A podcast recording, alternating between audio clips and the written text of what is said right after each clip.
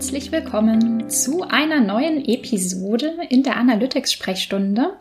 Wie du vielleicht mitbekommen hast, gibt es momentan täglich Episoden und ja, ich teile einfach ein bisschen mit dir, welche Probleme und Herausforderungen und welche spannenden Sachen mir so den Tag über über den Weg gelaufen sind.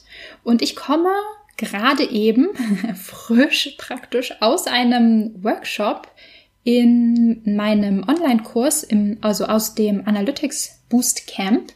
Ähm, der Kurs läuft gerade, der läuft ähm, für sechs Wochen und heute war der Google Tag Manager dran und ich habe ähm, die Teilnehmer einmal durch sämtliche Funktionen und Bausteine im Google Tag Manager geführt.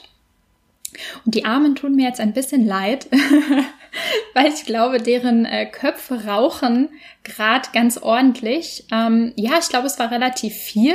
Der Tag Manager ist einfach ein, ein super umfangreiches Tool und ich habe schon versucht, mich auf die spannendsten und wichtigsten ähm, Funktionen im Tag Manager zu beschränken. Aber es war, glaube ich, trotzdem ganz schön viel. Ähm, genau, was mir dabei aufgefallen ist während dem Workshop, ähm, ist mir nochmal so richtig bewusst geworden, dass es ein paar Features im Tag Manager gibt, die mega unterschätzt werden, die überhaupt nicht richtig genutzt werden und dass das schade ist, weil die sehr, sehr nützlich und praktisch sind. Und ein Feature sind die Workspaces. Workspaces ähm, im Google Tag Manager sind praktisch ja Arbeitsbereiche. Genau, so könnte man das nennen. Getrennte äh, voneinander getrennte Arbeitsbereiche, die man sich anlegen kann. Insgesamt kann man in einem Container, wenn man die kostenlose Tag Manager Version nutzt, drei verschiedene Workspaces anlegen und äh, die sozusagen auch unterschiedlich benennen. Äh, genau, also falls du gerade vorm Laptop sitzt, die Workspaces, also das ist praktisch so ein kleines Kästchen links oben im, im, im Interface, im Tag Manager. Und ähm, genau, was, was machen diese Workspaces oder was finde ich daran so nützlich?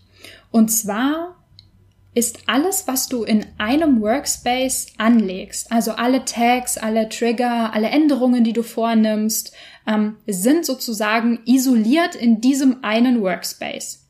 Und wenn du eine Container-Version, also wenn du, ähm, genau, wenn du eine, einen Container veröffentlichst, wenn du den publishst, geht immer nur ein Workspace live. Also sozusagen aus einem Workspace wird eine Container-Version, wenn du sie veröffentlichst.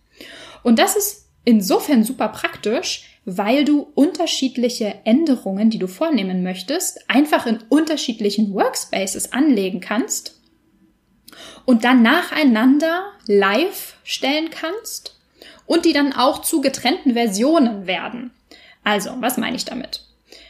Erst, also ein, ein Use Case, der gerade für mich, wo ich ähm, häufig als Freelancerin für meine Kunden arbeite und ähm, natürlich auch noch andere Menschen in deren ähm, Google Tag Manager arbeiten, ist es für mich mega wichtig, dass niemand, dass niemand in meinem Zeugs herumpfuscht. Also, no offense. Natürlich wissen die anderen auch, was sie machen. Ähm, aber ich möchte natürlich nicht, dass Leute ähm, versehentlich Änderungen an meinen Tags vornehmen, die ich vielleicht noch nicht fertig getestet habe oder an denen ich noch arbeite. Das heißt, ich benenne einen Workspace immer nach mir, also ich schreibe praktisch als Titel von dem Workspace einfach meinen Namen rein, dass andere sehen, ah, okay, das ist nicht mein Workspace, das ist Marias Workspace, in dem arbeite ich nicht. Und so kann man praktisch arbeiten, von unterschiedlichen Menschen im selben Container voneinander trennen und ich kann am Ende wirklich nur meine Änderungen live nehmen, während die Änderungen, die jemand anderes in seinem Workspace vorgenommen hat, davon völlig unberührt bleiben. Der kann dann weiterarbeiten, die weiter testen. Ich nehme einfach meins live und alles ist äh, super. Also alles ist voneinander getrennt, nichts. Ähm, man kommt sich nicht äh, in die Quere bei der Arbeit. Ähm, ein weiterer Fall, äh, wann ich das super nützlich finde, diese Workspaces ähm, auch intensiv zu nutzen, ist, wenn ich zum Beispiel ähm, einmal ein neues oder eine umfangreichere Änderung zum Beispiel an einem Tracking für Google Analytics vornehme und Änderungen zum Beispiel an dem Facebook-Tracking. Und ich weiß, Google Analytics ähm, kann ich ähm, kann ich selber managen, testen. Ich nehme das live während ich vielleicht ähm, beim Facebook-Tracking noch auf Feedback von jemandem warten muss. Das heißt, das sind irgendwie so zwei Arbeitsschritte, die auch getrennt voneinander live gehen sollen.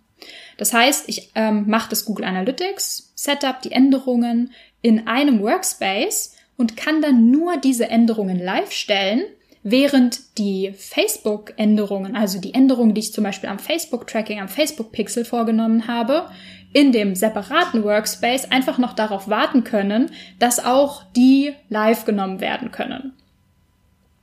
Genau, das ähm, ist mir heute nochmal aufgefallen im Workshop, dass das echt eine total, ein, ja, ein total unterschätztes Feature ist und ähm, dass viele gar nicht wissen, ähm, wie man das richtig nutzt und in welchen Fällen man das total sinnvoll einsetzen kann.